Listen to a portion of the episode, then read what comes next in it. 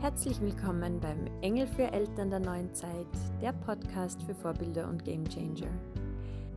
Heute geht es nicht um Schuld. Ganz im Gegenteil, es geht genau eben darum, dass es nicht um Schuld geht.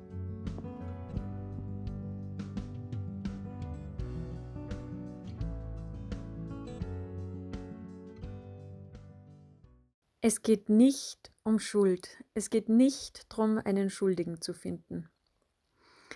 Ich habe in dem, in dem YouTube-Interview äh, bei der Jana Ritzen gesagt, dass Kinder die Symptomträger sind von dem, was, was in uns noch nicht rund ist, was in uns noch geheilt werden darf und davon, was in der näheren Umgebung los ist. Und beim Reflektieren und beim nochmal anschauen und beim drüber nachdenken, ist mir aufgefallen oder es erscheint mir einfach ganz wichtig, nochmal ganz klar zu sagen, es geht dabei nicht um Schuld.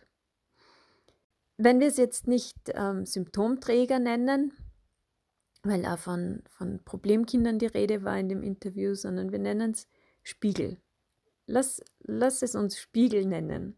Und die Kinder, unsere Kinder spiegeln uns. Sie sie zeigen uns unsere eigenen Verhaltensweisen und unsere eigenen Muster so klar auf, so, so ungefiltert. Mir geht es darum, das eben als Spiegel zu erkennen und nicht in der Schuldfrage hängen zu bleiben.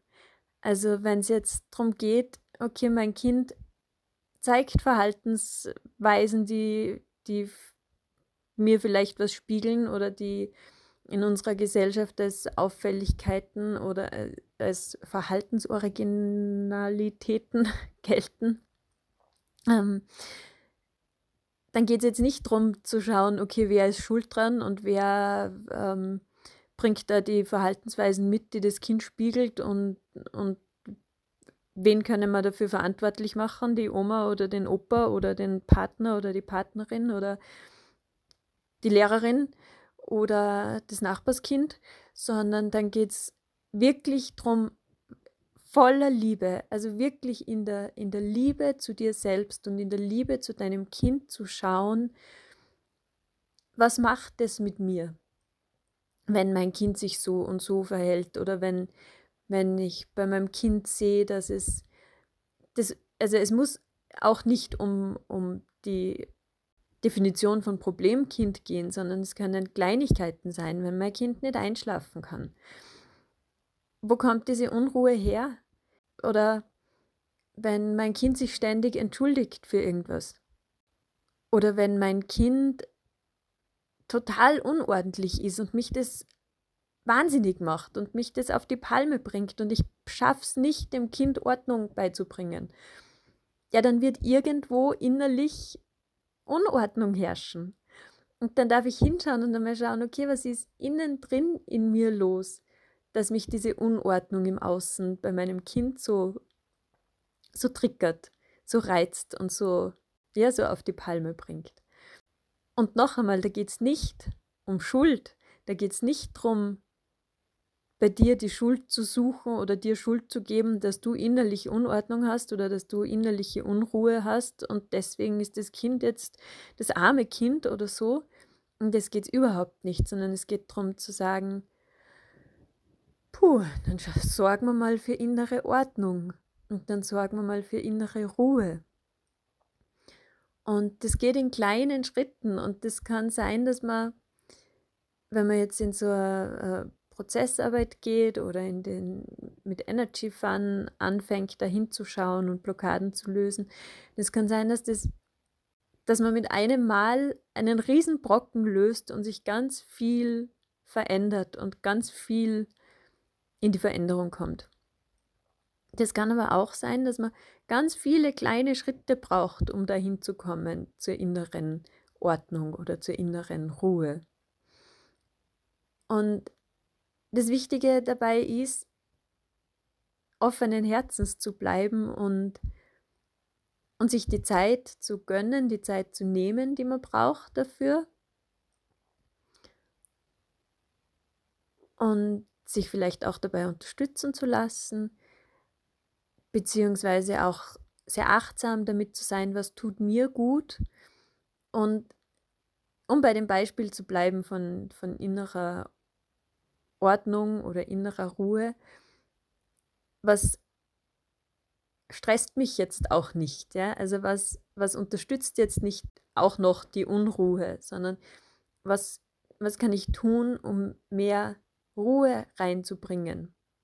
Im Außen angefangen rennt zum Beispiel den ganzen Tag der Radio oder, oder ist auch ganz objektiv betrachtet einfach mal Stille in deinem Leben von außen.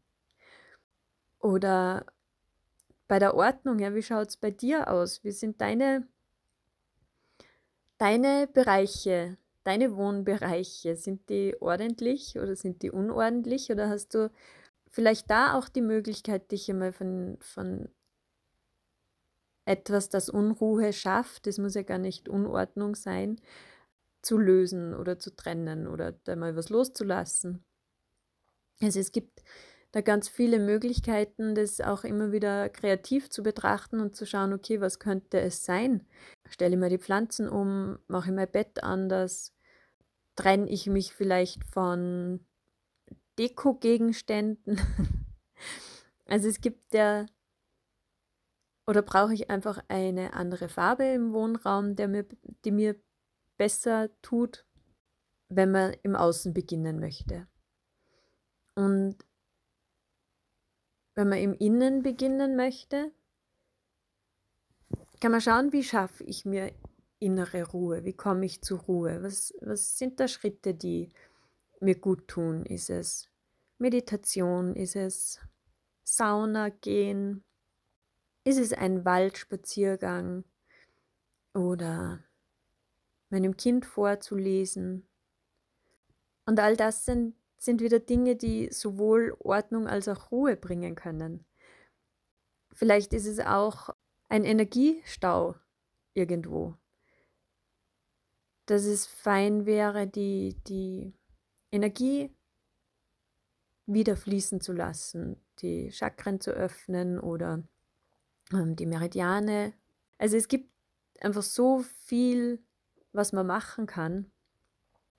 Aber das Erste und Wichtigste, um da, um da offen sein zu können und um da kreativ dran gehen zu können, ist, dass man sich ganz bewusst, ganz, ganz tief bewusst macht, dass es nicht um Schuld geht. Weil dann geht es nur um Vorwürfe und, um, und darum, eben den Schuldigen zu finden. Und das ist keine Lösung. Es geht darum, die Verantwortung zu übernehmen und zu sagen, okay, offensichtlich geht es mir irgendwo nicht gut.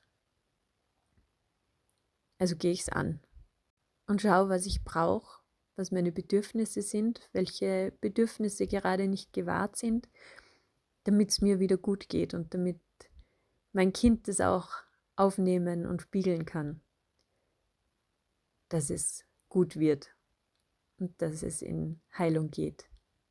Und auf diesem Weg wünsche ich dir, dass du erkennst, schön, dass du du bist. Deine Andrea.